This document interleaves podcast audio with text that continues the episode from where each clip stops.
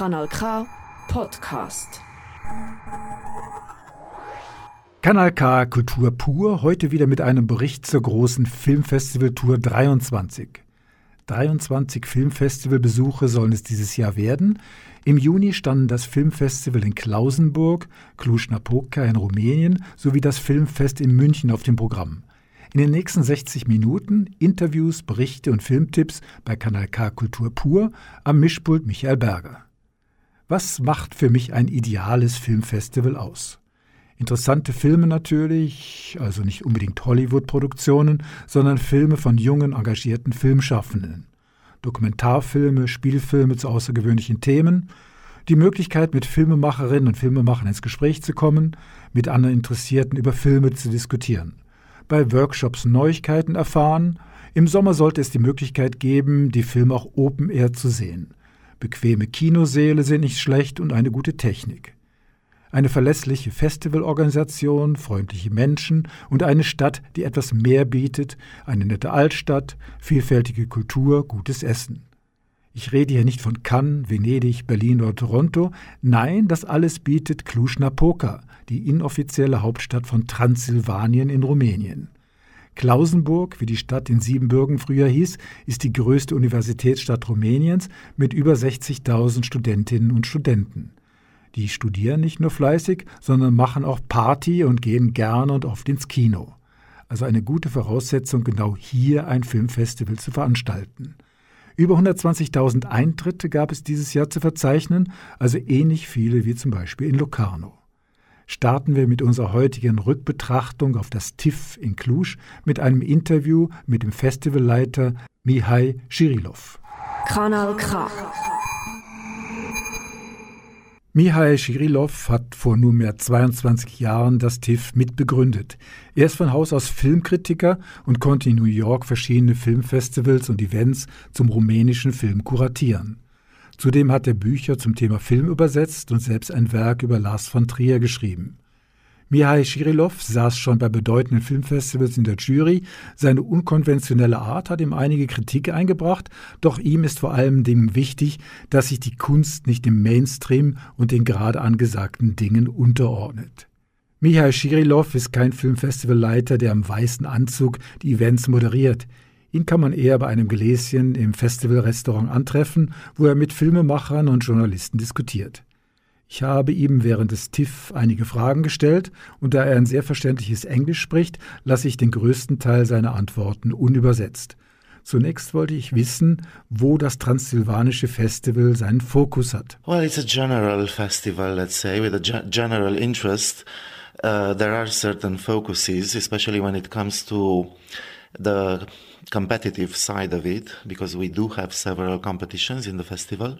Uh, number one, we focus on uh, young filmmakers at their first or second feature. So we are that type of festival that's very much into uh, discovering new talents. Uh, last year, we introduced a second competition in uh, in TIFF, which is uh, again dedicated to young filmmakers at their first or second feature, but who are tackling uh, the documentary genre. It's not a documentary competition per se, but it's a 10 title section showcasing uh, the adventures of the documentary genre. Laut Mihai Shirilov ist das Festival sehr breit aufgestellt, mit einem Wettbewerb für junge Filmemacherinnen und Filmemacher und ihre Erstlingswerke. Neu dazu gekommen ist eine Werkschau zu aktuellen Strömungen im Dokumentarfilm. Im Augenblick wird im Dokumentarfilm mit anderen erzählerischen Formen experimentiert, mit viel Fiktion und es werden mit Schauspielern inszenierte und animierte Szenen eingewoben. Because nowadays we no longer talk about uh, standard classic documentaries. We are dealing with uh, this intersection between the documentary and fiction. The documentary genre is uh, challenging its own rules, its own conventions into making like a new hybrid form of uh, cinematic expression. Schon in Nio ist mir aufgefallen, dass diese neue Erzählart im Dokumentarfilm schwer im Kommen ist. Ich persönlich finde einen klassischen Schweizer Dokumentarfilm immer noch etwas vom Besten, aber man darf sich an neuen Tendenzen nicht verschließen. Mihai Schirilov hat mir noch ausführlich Auskunft zum rumänischen Filmschaffen gegeben. Ich muss zugeben, dass ich nicht sicher bin, ob ich rumänische Filme wie Vier Monate, drei Wochen und zwei Tage jemals gesehen habe, eher Filme, die teilweise in Rumänien gedreht wurden, wie Toni Erdmann oder Terry Gilliams Zero Surum. Aber wenn ich Mikhail Schirilov richtig verstanden habe, befindet sich der rumänische Film zurzeit in einer Zwischenphase, wo man nicht mehr vom Ruhm der Nullerjahre zehren kann und sich die Filmemacher eben neu erfinden müssen. And actually, from the very beginning, we do have uh, a big platform for the Romanian filmmakers. The festival is the biggest festival in Romania, and we do have a competition dedicated to emerging Romanian filmmakers. The Romanian film scene expanded starting with almost 20 years ago when the new Romanian wave came to prominence.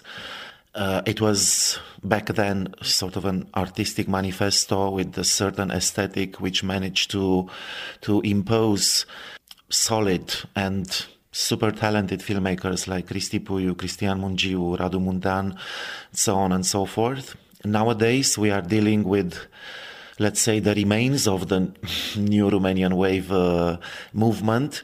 And uh, we are dealing with a new generation that's trying to find a different way to express their uh, vision about, uh, about cinema. Neben dem internationalen Wettbewerb, den Dokumentarfilmen und den rumänischen und ungarischen Schwerpunkten sind in Cluj jeweils auch verschiedene klassische und moderne Musikevents zu erleben. Otherwise, it's just uh, a festival that's favoring as much as it can, like film genres, um, children and youth films, classic stuff, retrospective, this new form of uh, hybrid of mixing uh, old films with um, with modern music, the so-called cine concerts. Cluj hat als Universitätsstadt nicht nur einige große Kinos, sondern auch Vorlesungssäle, die sich für Kinoprojektionen eignen. Mihail Schirilov ist dabei wichtig, dass das Programm dezentral gezeigt wird. Cluj hat eine wunderschöne Altstadt mit einem tollen zentralen Platz, wo jeden Abend neu das Open-Air-Kino aufgebaut wird, doch auch außerhalb gibt es in Parks tägliche Open-Air-Events teilweise in Liegestühlen und in Liegesäcken. Ich habe eine Aufführung in einem Hof der Universität besucht und auch das war ein sehr spezielles Erlebnis. The festival is big. It's screens almost 200 titles. We don't necessarily want to work with multiplexes, even though there are in Cluj two of them, uh, but we prefer to use uh, spectacular locations that are intended for other reasons, but we turn them into cinemas for, for 10 days. And uh, we are trying to cover as much as we can when it comes to the city of Cluj itself, because we don't want to focus only in the center town, but we move also uh, in the outskirts, in the residential neighborhoods of the city. We try to decentralize as much as we can because uh, we want to reach as much audience as we can. Ich habe mir halt Schirilov gefragt, wie wichtig ihm der rote Teppich ist, auf dem bei Festivals jeweils die VIPs entlangschreiten können. The red carpet is just like a, a uh, it's just a color. It doesn't say uh, anything about, let's say, some sort of snobbery or uh, tight and very pretentious structure. I mean, the festival started as an intimate business, like a, a family-like enterprise. We when we talk about TIFF, I mean, TIFF started with two cinemas and uh, 45 films at the first edition back in 2002, and it grew organically, bit by bit, brick by brick. Uh, and the challenge was to maintain this air of familiarity, this intimacy uh, that we managed to establish between the festival as an institution and the cinephiles and the viewers. It's not a torture to get tickets in. We don't have to employ, you know, uh, draconic measures like in Cannes or other festivals. We try to stay friendly audience friendly, technically wise, so to say. And on the other hand, whenever we manage to bring talent, because the festival is not only about films but also about filmmakers, young ones or established ones like celebrities, we are not the type of festivals to put them in a in a luxury place where regular uh, people and regular TIFF audience can't reach them. It's all about getting in touch with Timothy Spall or Jeffrey Rush. I mean, they are accessible. It's not like in other festivals where you will never bump into the big names. So it's this air of familiarity and intimacy that we managed to keep in more than two decades. Uh, so the so-called red carpet that sometimes we even change the color. This year we made like a blue carpet that has a specific sense. It's more like uh, it adds like a sort of uh, nice uh, domestic glamour, that, but it doesn't have anything to do. It's just a color, a color touch. Für Mihai Schirilov sind die Teppiche in Klus mehrheitlich Deko und die Farbe eigentlich unwichtig. Filmfestivals leben von den Diskussionen und allenfalls auch von gewollter Provokation. Das TIFF in Cluj ist vor 22 Jahren ganz bewusst entstanden, um gewisse Dinge in Frage zu stellen.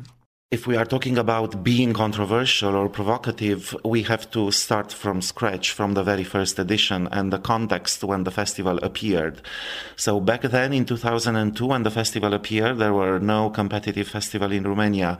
The state of Romanian cinema was below sea level. The, the year 2000 was a year when no Romanian films were made. Uh, the cinemas, the number of theater venues were like rapidly decreasing. There were like less and less theater venues. So it was a huge crisis, and the quality of the films that uh, a cinephile audience was uh, uh, able to watch was very low. And that was kind of threatening. So our mission from the very beginning was to provoke. It was the only way to establish an audience in a landscape that was catastrophic and not inviting. That was our way to fight the commercial cinema and the banality of the cinematic offer back then. In diesem Jahr war Oliver Stone in Cluj eingeladen. Dieser hat der Filmwelt zwar einige tolle Klassiker wie Platoon und Wall Street geschenkt, aber mit seinen letzten Dokufilmen über Putin dem Loblied über die Atomkraft Nuclear und einigen Verschwörungsfilmen mehr oder weniger bewusst angeeckt. Let's say an artist or a filmmaker like Oliver Stone is, who will attend TIFF this year and who will get an award for like a lifetime achievement award. We are very happy first and foremost that we can screen some of his most influential films because precisely because of his unique artistic vision. Then, of course, every artist has a civil side. Every artist is entitled, we live in a democracy, to have opinions within the civil life. Us, as a, as a festival who's honoring artists, we are staying true to our um, mission from the very start. Eine Frage musste ich Michael Schirlow unbedingt stellen, obwohl ich weiß, dass es ihn nervt. Transsilvanisches Filmfestival. Das klingt schon sehr nach Graf Dracula Filmen. Everybody's afraid of being uh, uh, typecast, you know. Nobody wants to be uh, put in a box because of stereotypes and stuff like that. On the other hand, you know, I think every every country has its own specificity, and if you know how to use them, you can turn them into assets, not into something that's uh, uh, that could be, um, you know, annoying. So ourselves, we were playing this card from the very beginning. I mean, we one of the main sections in the festival is called Full Moon, and it's showing horror and fantasy films. We were screening Nosferatu in Cluj at least four times, you know, with different um, live scores. So we are playing this card. We know that the foreigners heard about Romania and Transylvania because of this stereotype. Uh, we are using this stereotype to make people come over and make them discover the real Transylvania On the other hand, there is the real Dracula castle, you know, and most of our guests, even Oliver Stone, wants to go and uh, and check the the castle, you know. So uh, I think it's. I mean, we are very positive about it, you know. It's part of the history, of course. It's being uh, um, fictionalized in many ways, you know in art, in literature, in cinema, and, and stuff like that. But uh, once we have it, why not using it? Die Serie der Vollmondfilme in einem der vielen Open-Air-Kinos zu erleben, schon alleine dafür lohnt sich eine Reise nach Transsilvanien. Aber vielleicht schaue ich mir demnächst auch noch das berühmt-berüchtigte Dracula-Schloss an. Abschließend wollte ich von Mihai Shirilov wissen, wie er die Zukunft des TIFF und überhaupt der Kino- und Festivalszene sieht. I think we live in uh, very weird times when we don't know the future of the world. I think things are moving so fast and especially with the technology and uh, there are voices and voices. Some of them are afraid that film festivals will die. Some of them say that the film criticism is dead already you know.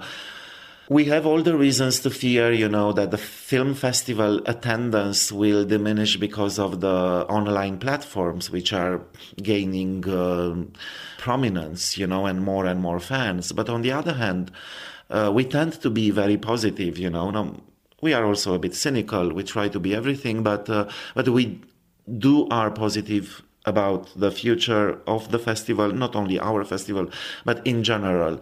The, because we think film festivals have some, there's something very specific about it, you know, which is called this feeling of getting together.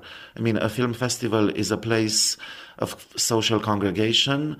It brings people together, and uh, that's the irony, you know, because uh, there may be, I don't know, uh, tons of social networks and apps and technological achievements that are promising us this sense of being close. But by now, we all know the social networks uh, don't bring us together.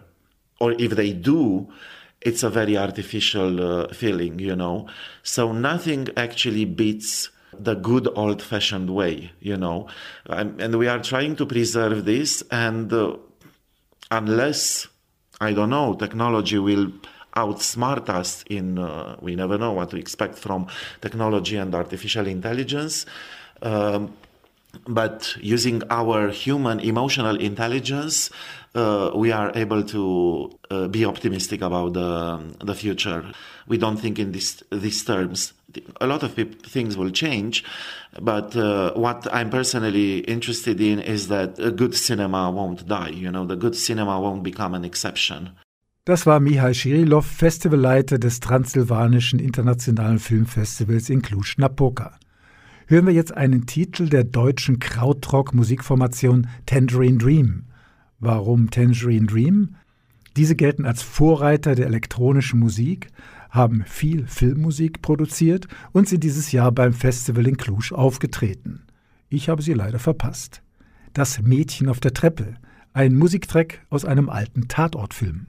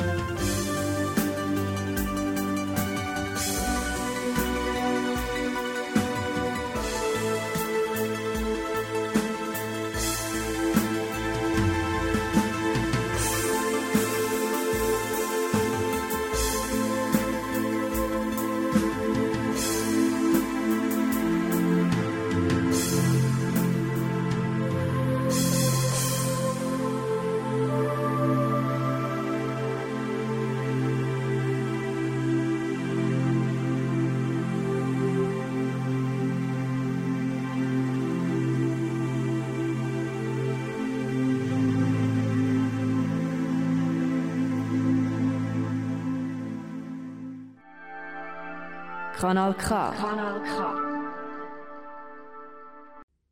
Ich habe beim Filmfestival in Cluj täglich vier bis fünf Filme gesehen. Da kann es schon mal passieren, dass man sich jeweils am Abend kaum noch an die Filmtitel des Tages erinnern kann oder noch schlimmer, wie der letzte Film eigentlich ausgegangen ist.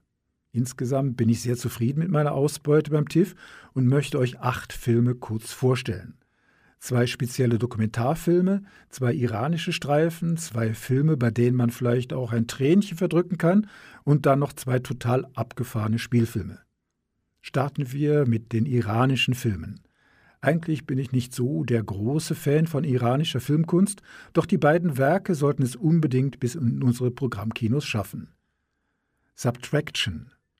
Fazene entdeckt zufällig einen Doppelgänger ihres Mannes, und wenn das nicht schon außergewöhnlich genug wäre, dieser Mann hat eine Frau, die ihr selbst zum Verwechseln ähnlich sieht, also ein Doppelgänger-Pärchen. Klar gibt es unter diesen Umständen einige Missverständnisse und Verwicklungen, aber der Film Subtraction ist keine reine Komödie, sondern eher ein Drama. Denn es stellt sich heraus, dass die Paare über Kreuz viel besser zusammenpassen würden. Die Geschichte endet übrigens tragisch. Ich hätte gerne den Filmemacher gefragt, warum es während des Films in Teheran die ganze Zeit geregnet hat, obwohl man immer auch die Sonne gesehen hat. Ich glaube, ich habe die Lösung selbst gefunden. Auf diese Weise waren viele Straßenszenen einfacher zu filmen, weil speziell beim Autofahren die Menschen durch die Windschutzscheibe nur undeutlich zu sehen sind. Wohl ein Trick, um einfacher durch die staatliche Zensur zu schlüpfen. Mani Hakigi ist ein bekannter iranischer Schauspieler und Filmemacher und hat mit dem Werk auch eine Parabel auf das Leben im Iran geschaffen. Denn dort muss man wohl auch oft seine Identität verleugnen oder in eine neue Rolle schlüpfen. Subtraction soll ab September in die Schweizer Kinos kommen. Etwas schwerer verdaulich ist der zweite iranische Film, schon vom Titel her. World War III. Shakib, ein obdachloser Tagelöhner, wird zufällig bei einem Filmdreh entdeckt und für die Rolle des Adolf Hitler gecastet. Zunächst sträubt er sich mit Händen und Füßen gegen diesen neuen Job, doch die Bezahlung und ein Dach über dem Kopf überzeugen ihn. Auf diese Weise kann er auch zusätzlich seine Geliebte, eine käufliche Dame, unterstützen. Die Filmaufnahmen sind brutal, weil sie in einem Konzentrationslager spielen, und es regnet auch übrigens hier. Es sei bereits verraten, Shakib schnappt zum Schluss über, weil die ganzen Umstände seine mentalen Möglichkeiten übersteigen.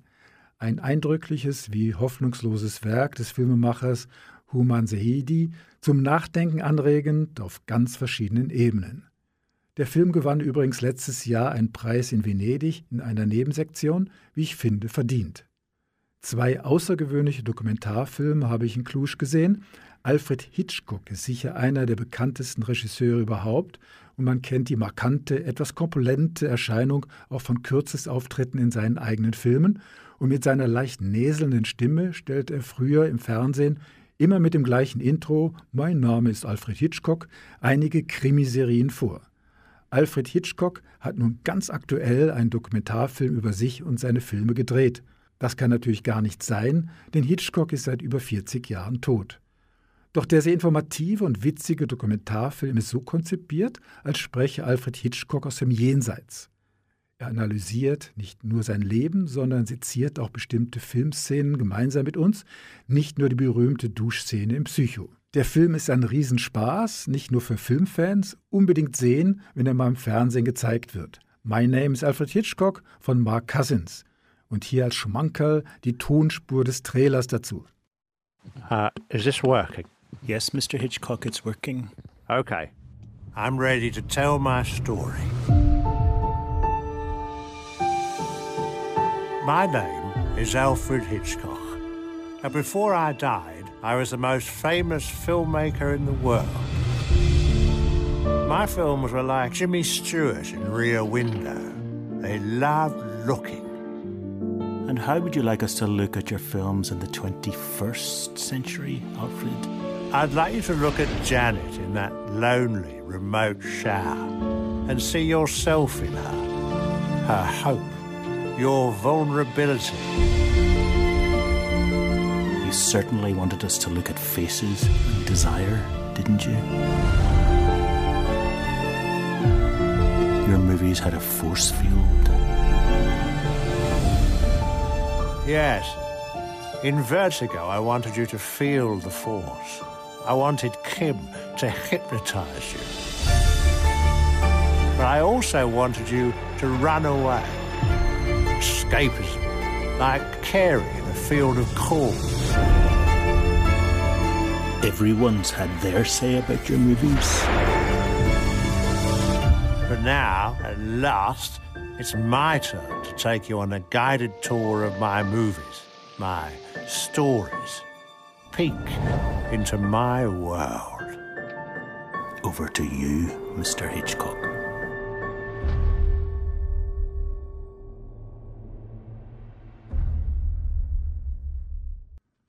Der Hintergrund des Dokumentarfilms Crows Are White ist etwas kompliziert. Der Filmemacher Asen Nadem stammt aus Saudi-Arabien und lebt in Kalifornien. Er ist praktizierender Muslim und will einen Dokumentarfilm über einen bekannten buddhistischen Mönch in Japan drehen. Nach zehn Minuten im Film habe ich mir gedacht, oh je, muss ich mir das jetzt wirklich antun? Ein Klosterfilm?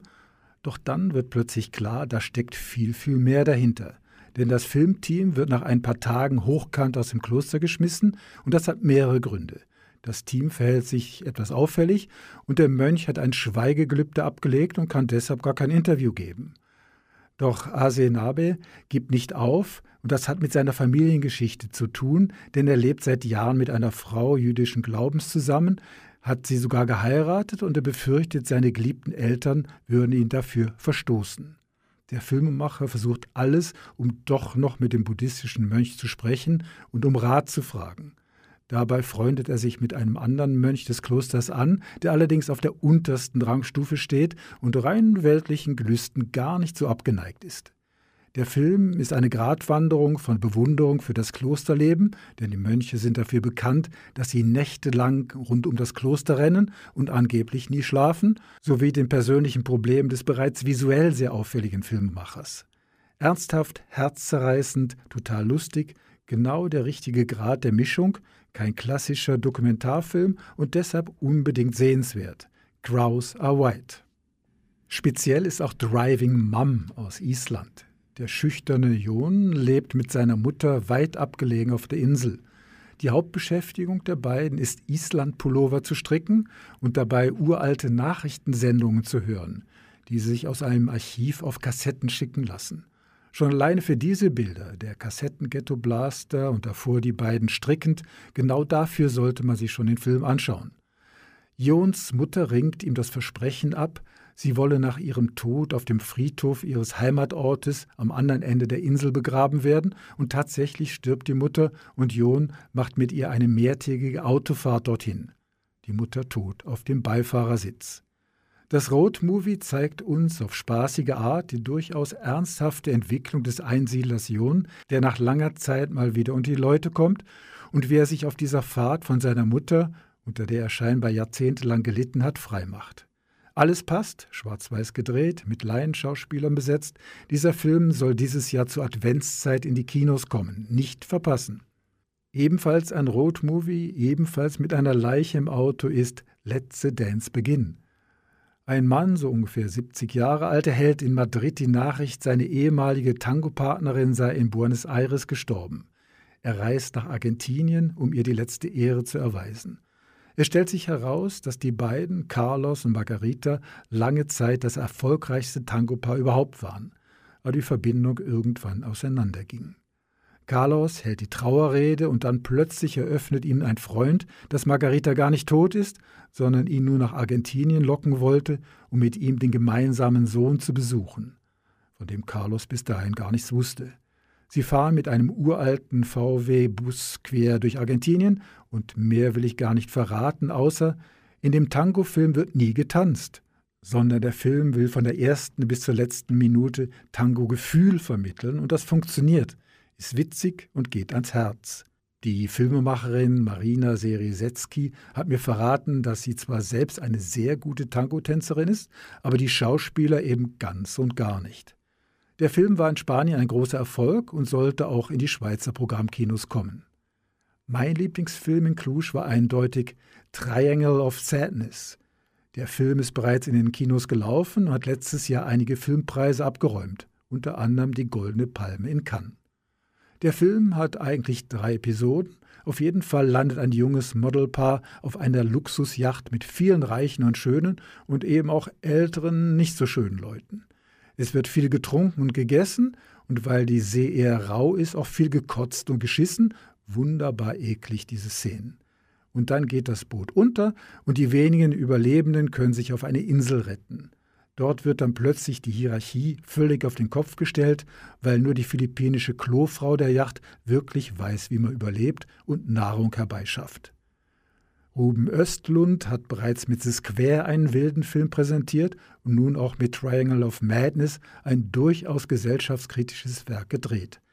Wenn dieser Film noch einmal im Kino gezeigt wird, auf keinen Fall verpassen, wie zum Beispiel am Samstag, 15. Juli im Freiluftkino Baden. Und da mein Transsilvanien auch mal einen Horrorfilm sehen sollte, habe ich mir Family Dinner angeschaut, einen österreichischen Spielfilm von Peter Hengel. Die übergewichtige Teenagerin Simi besucht zu Ostern ihre Tante auf einem Bauernhof. Diese ist eine bekannte Ernährungsberaterin und es liegt nahe, dass die Tante Simi beim Abnehmen hilft. Auf dem Hof lebt aber auch noch der gleichaltrige Cousin Philipp und der Freund der Tante Stefan. Man trifft sich zu den Mahlzeiten, wobei die Tante und ihr Freund vor Ostern fasten und die arme Simi sowieso nichts zu essen bekommt. Nur dem Cousin Philipp wird lecker aufgetischt. Und das führt schon mal zu Spannungen. Family Dinner wäre kein Horrorfilm, wenn sich aus dieser speziellen Familiendinner-Konstellation nicht nur etwas Teuflisches entwickeln würde. Stichworte Schönheits- und Diätwahn, Sektenbrauchtum, Osterrituale bis hin zu leckerem Kannibalismus. Ich habe den Filmemacher Peter Hengel gefragt, wie er sich erklärt, dass nicht nur Leute in Transsilvanien so auf Horrorfilme abfahren. Ich finde es ja total interessant, dass Horror im Moment international, also in den allermeisten Ländern, eines der wenigen Genres ist, das tatsächlich noch wahnsinnig gut im Kino funktioniert, auch bei einem jungen Publikum wahnsinnig gut ankommt. Also es scheint da wohl irgendwo so ein Grundbedürfnis zu geben, sich so ein bisschen auf diese Weise mit den dunklen Seiten des Seins auseinanderzusetzen und sich auch ein bisschen fürchten zu wollen. Ist es so, dass österreichischer Film eher so in die Richtung geht, dass man ein bisschen Spaß hat eben an Horror, an eigenartigen Filmen? Ich finde das ganz interessant, weil der österreichische Film wird international sehr so wahrgenommen, dass wir so ein bisschen die Unheimlichen sind, die gern mal düstere Geschichten erzählen. Das ist von von innen heraus sozusagen immer schwer zu sagen. Also es gibt da sicher ganz stark diesen Trend, dass wir da vieles haben und vieles davon ja auch jetzt mal eher so in der künstlerisch anspruchsvollen Richtung. Also wenn man da an Haneke oder Seidel denkt, das sind ja eigentlich auch Horrorfilme, auch wenn die beiden das nicht gerne hören. Ich glaube, es gibt jetzt schon auch ein bisschen im österreichischen Kino einen Trend hin, das lockerer zu nehmen. Aber ich glaube, wir haben halt einfach eine sehr düstere Disposition und deswegen kommen halt dann gerne solche Filme dabei raus. Du hast eben erwähnt, dass äh, in dem Film doch einige märchenhafte Sachen sind, dass du dich mit dem Thema auseinandergesetzt hast, dass äh, eben kulturell von den Geschichten, die erzählt werden, eben doch Kannibalismus und äh, Elternessen Kinder, dass das tatsächlich vorhanden ist. Ja, das ist ein total interessantes und sehr umfassendes Thema. Also Essen hat oft ganz viel mit Kontrolle zu tun. Wer kontrolliert das Essen? Das ist der Mächtige. Äh, jetzt natürlich auch in dem globalen Sinne, aber auch in der, in der Familie, dass man sagt, das, das gibt einem immer eine gewisse Macht. Wer der, der oder die, der oder die am Tisch austeilt, kontrolliert wie viel alle bekommen. Und, ähm, aber ja, da gibt es also erstaunlich viele Nennungen jetzt ähm, im übertragensten Sinne, beginnend bei Hänsel und Gretel, aber auch ähm, in der griechischen Mythologie gibt es da ein paar Beispiele. Das, das ist irgendwie so ein, so ein wiederkehrendes Motiv, wo es dann halt auch um so eine, so eine Urangst äh, zu gehen scheint und generell das jemanden anderen aufzuessen, das, das hat irgendwie was sehr äh, sehr psychologisch tiefgehendes und eine, so eine, so eine Verschlingensfantasie, die oft auch so ein bisschen erotisiert ist, natürlich auf eine Weise, das finde ich schon sehr spannend, das Thema. Bist du irgendwie so ein Genre-Filmemacher oder hast du auch schon andere Art von Filmen gemacht? Also das ist mein erster Spielfilm. Ich habe aber auch im Kurzfilmbereich schon Genresachen gemacht.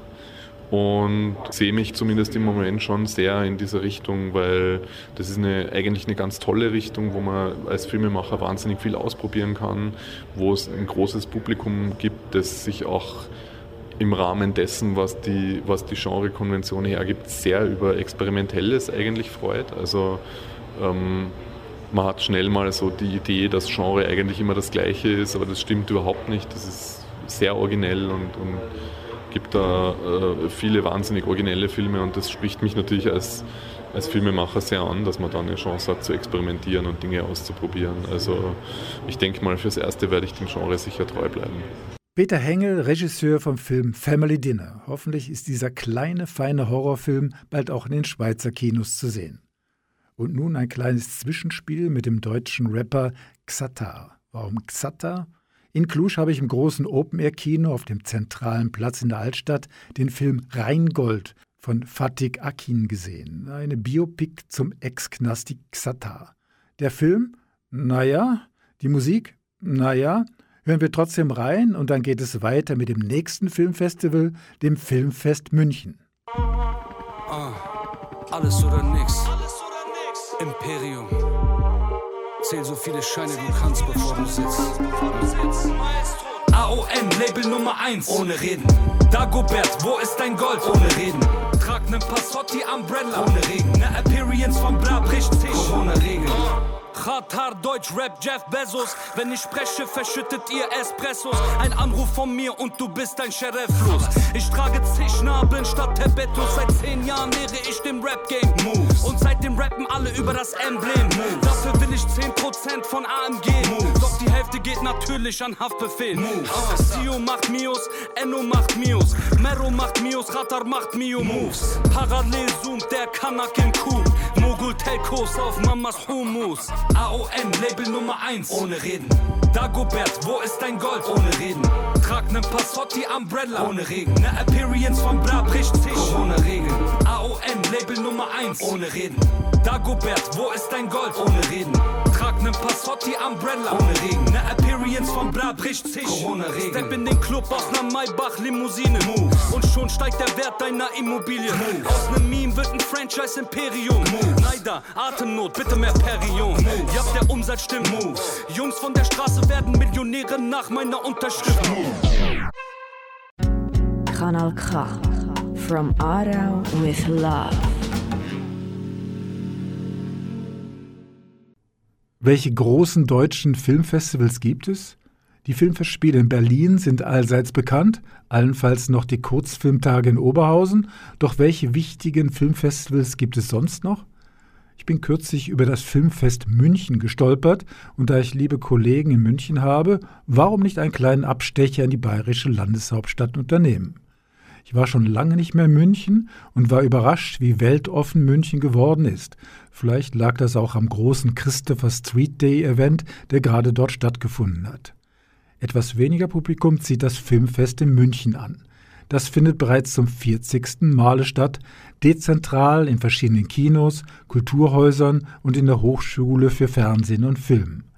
Man kann über 150 Filme anschauen, Seminare und Workshops besuchen und in einem Park bei einem großen Humpen Bier über die Filme diskutieren.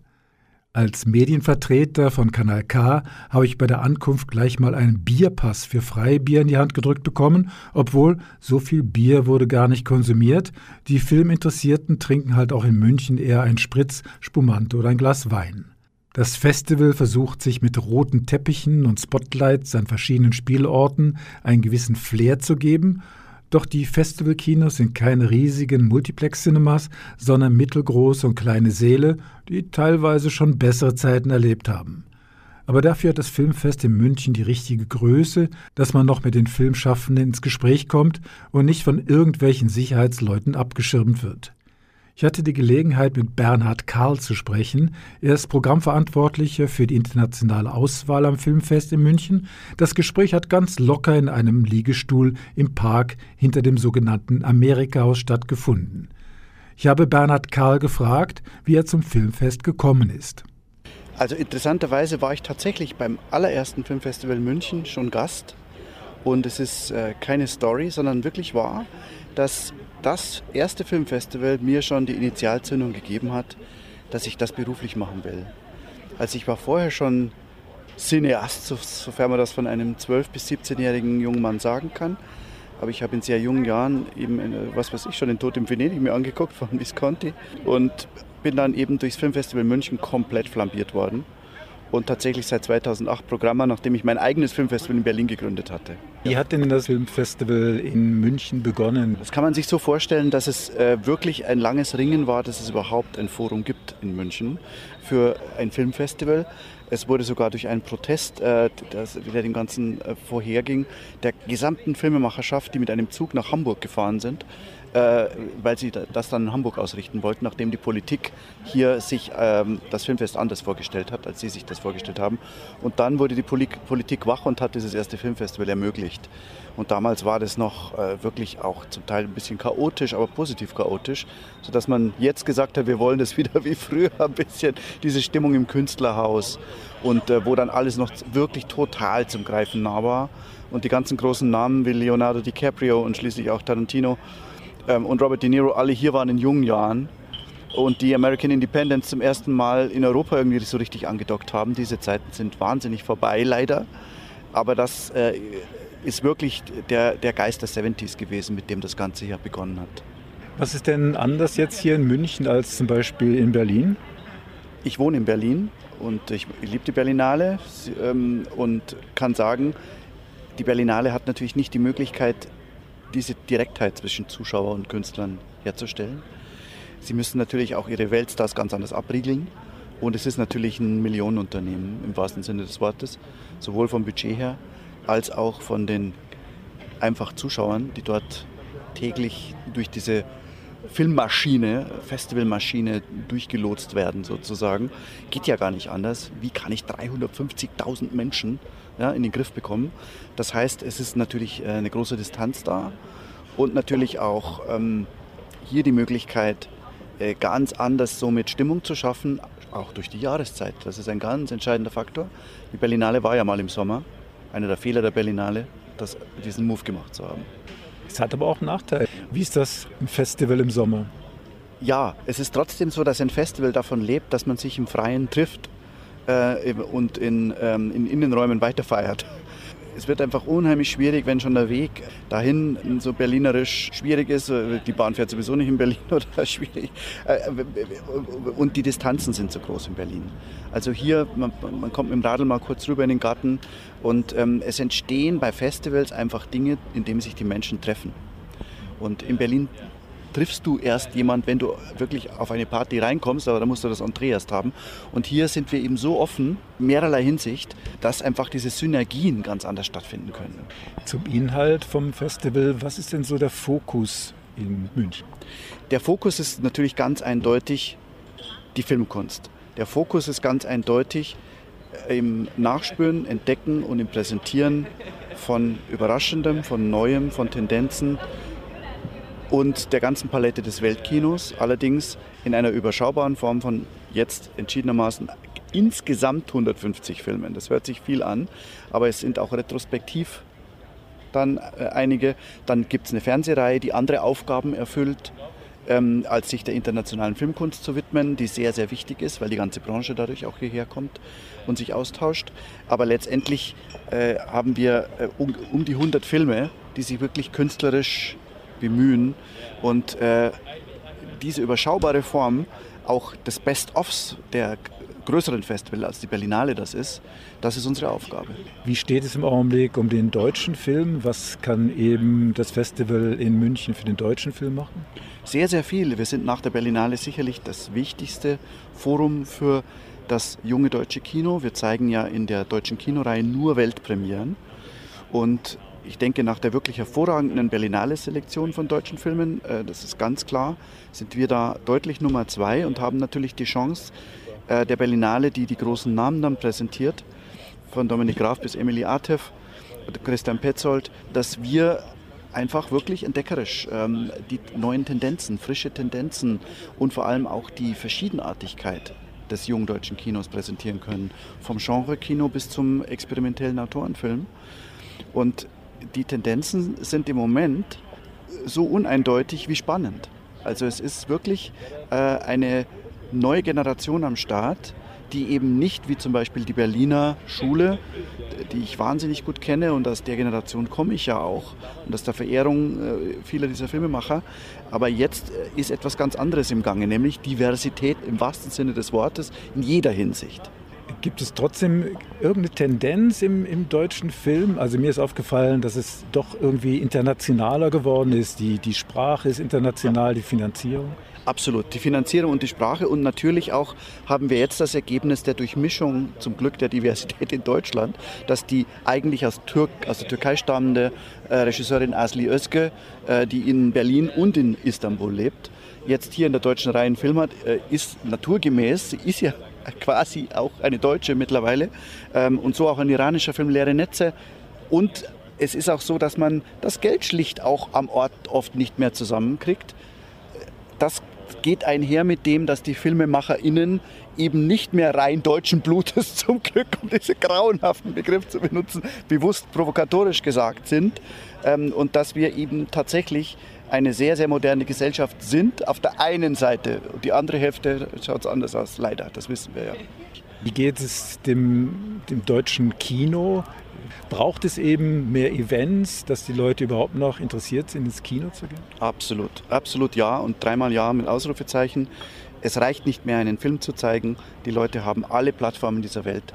Vom Handy bis zum sensationellen Dolby äh, 4K Heimkino. Also man muss sich nichts vormachen. Äh, das Kino wird nicht sterben, aber das Kino steht an der Klippe sozusagen ähm, und ist immer auch absturzgefährdet als Institution. Und wir müssen uns alle, alle täglich ähm, bemühen, dass wir das Kino so spannend und so interessant und eben so öffentlich machen. Und da haben wir unsere Hauptaufgabe als Filmfest München. Da haben wir auch, äh, denke ich, fast noch mehr Chance als die Berlinale, weil wir eben den Leuten diese Direktheit der Leinwand, diese, diese Kraft des sich Treffens schmackhafter machen können als dieser Riesenevent, wo man natürlich auch ein bisschen im Tresor so äh, und auch dann nicht ganz zugelassen ist, weil es geht ja gar nicht bei diesen Massen. Das heißt, das Filmfest in München soll und muss gar nicht wachsen. Wachsen inhaltlich, aber ich glaube, dass wir in der Dimension tatsächlich jetzt unser, unser Idealformat gefunden haben. Bernhard Karl, Programmverantwortlicher internationaler Film vom Filmfest München. Bernhard Karl lebt in Berlin, ist Heimweh-Münchner und hat in Berlin ein eigenes kleines Filmfestival gegründet. Es findet jeweils Anfang Dezember statt und zeigt 14 aktuelle und herausragende Werke des jungen Weltkinos, welche bereits bei den großen Festivals wie Cannes, Locarno, San Sebastian, Sundance, Toronto und Venedig abgefeiert wurden. Mehr Infos dazu unter www.14films.de. Bevor wir gleich zu einigen Filmtipps aus München kommen, hier etwas Musik aus Island. Warum? Gleich mehr dazu.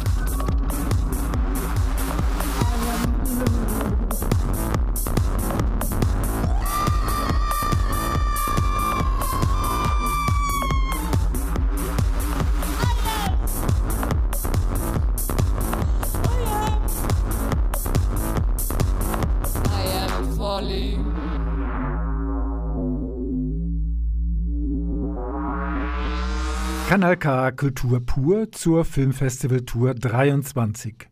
Kommen wir nun zu den Filmtipps aus München. The Dive ist eine deutsche Produktion, die mit internationalem Cast auf Malta spielt, obwohl die Besetzungsliste ist gar nicht so lang. Drew und May sind Schwestern und treffen sich einmal im Jahr für einen gemeinsamen Tauchtrip. Beide sind erfahrene Taucherinnen. Die ältere Schwester macht dies auch beruflich und ist die abgeklärtere von beiden. May dagegen ist eher aufgekratzt und flippig. Ein ungleiches Geschwisterpaar. Sie starten einen Höhlentauchgang, der nach einem Bergsturz zu einem Survival-Kampf aller 127 Stunden ausartet. Stoff eigentlich eher für ein B-Movie, doch der Regisseur Maximilian Erlenwein schafft es, die Geschichte sehr spannend mit tollen Unterwasseraufnahmen in Szene zu setzen.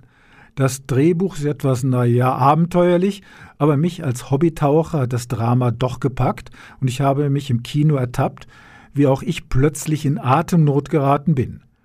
Der Film soll ab Herbst in den Kinos zu sehen sein. The Dive insgesamt durchaus empfehlenswert. Auch The Paradise ist eine deutsche Produktion, aber mit einem weitaus höheren Budget, das vor allem von Netflix zur Verfügung gestellt wurde.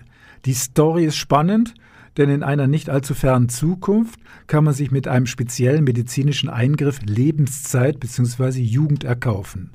Eine andere Person muss dafür aber auf seine oder ihre Lebenszeit verzichten. Also Kapitalismus pur.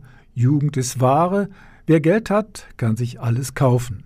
Kein Wunder machen speziell junge Asylbewerber von dieser Möglichkeit an Geld zu kommen Gebrauch. Die undurchsichtige Gründerin der Firma für Verjüngung, eine Art Elton Musk-Verschnitt, wird übrigens von Iris Berben gespielt. Die Geschichte hat mich eigentlich bis genau zu dem Zeitpunkt fasziniert, wo der Science-Fiction-Film plötzlich in eine wilde Flucht, Explosion und Action-Baller-Story abgeleitet. Scheinbar war Netflix das Drehbuch zu brav und der Filmemacher Boris Kunz musste es mit mehr Kampfszenen aufpeppen. Wer zahlt, befiehlt, auch beim Film. Ganz schlimm fand ich die letzten 30 Sekunden des Films, wo der geläuterte Lebenszeitmanager hoch und heilig schwört, den Kampf weiterzuführen, so im Sinne von I'll be back. The Paradise auf Netflix sehen, okay, aber ins Kino würde ich für den Streifen nicht unbedingt gehen. Ein völlig abgefahrener Film kommt vom chilenischen Regisseur Sebastian Silva, der in Mexiko spielt und scheinbar zumindest im ersten Teil auch autobiografische Züge hat. Ich versuche mal den Inhalt kurz zu erklären. Der Regisseur Silva ist ausgebrannt und bekommt von seinem Manager einen Zwangsurlaub verschrieben. An einem schwulen Strand, wo es echt heiß zu und her geht. Ich habe schon lange nicht mehr so viele männliche Geschlechtsorgane in Action gesehen. Den Filmemacher ödet das ganze Geschosse aber schon bald an und er fährt wieder nach Hause, wo er bei einem Unfall auf dem Dach seines Hauses zu Tode stürzt. Seine trottelige Haushälterin fühlt sich schuldig, versucht aber den Sturz zu vertuschen. Ein Instagram-Pornostar, den der Regisseur am Strand kennengelernt hat, kommt zu Besuch und die ganze Geschichte wird zu einem wilden Kriminalfall. Der Titel des Films Rotting in the Sun bezieht sich übrigens auf die Silverleiche, die lange, zu lange in der Sonne auf dem Dach liegt. Ich habe den Film am Christopher Street Day gesehen und hatte irgendwie Spaß an dem schrägen Streifen. Mal sehen, ob der wirklich in die hiesigen Kinos kommt. Rotting in the Sun. Nicht minder schräg ist ein Film aus Island mit dem Titel Band.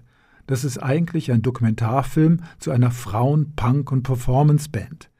Drei isländische Frauen um die 40 wollen endlich den künstlerischen Durchbruch erleben doch zu ihren Konzerten kommen mal mehr oder viel öfters ganz, ganz wenig Leute. Und sie müssen dann irgendwann einsehen, dass es in Island nur eine Bier gibt. Ein sehr sympathischer Film über das große und kleine Scheitern. Die Sängerin der Band hatte das Gefühl, ihre Geschichte muss erzählt werden, hat sich selbst das Filmemachen beigebracht und einen Teil des Materials notgedrungen nachgedreht. Aber trotzdem ein gelungener, sehr sympathischer Dokumentarfilm. Vorhin hörten wir den Song Oh I'm Blue von der Post Performance Blues Band. Mehr dazu unter www.zpbb.com.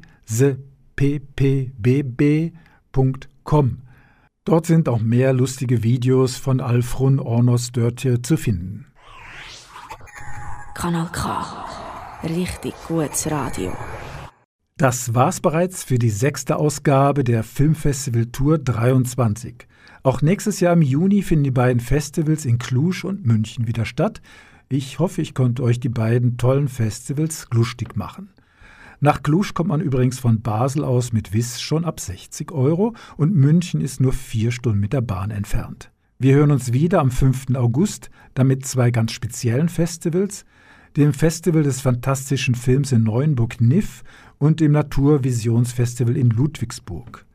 Das Niff in Neuenburg ist nur eine Stunde entfernt und dort laufen zwar einige blutige Schlitzerfilme, ja aber auch ganz verträgliche, fantastische und spaßige Streifen, zum Beispiel aus Asien. Das Rahmenprogramm ist toll und der Neuenburger See sowieso, also ab nach Neuenburg. Das Festival läuft noch bis am 8. Juli. Mehr Infos sind zu finden auf www.nif mit 3f geschrieben.ch. Vom Mischpult verabschiedet sich für heute Michael Berger. Das ist ein Kanal K Podcast Jederzeit zum Nachhören auf kanalk.ch oder auf deinem Podcast App.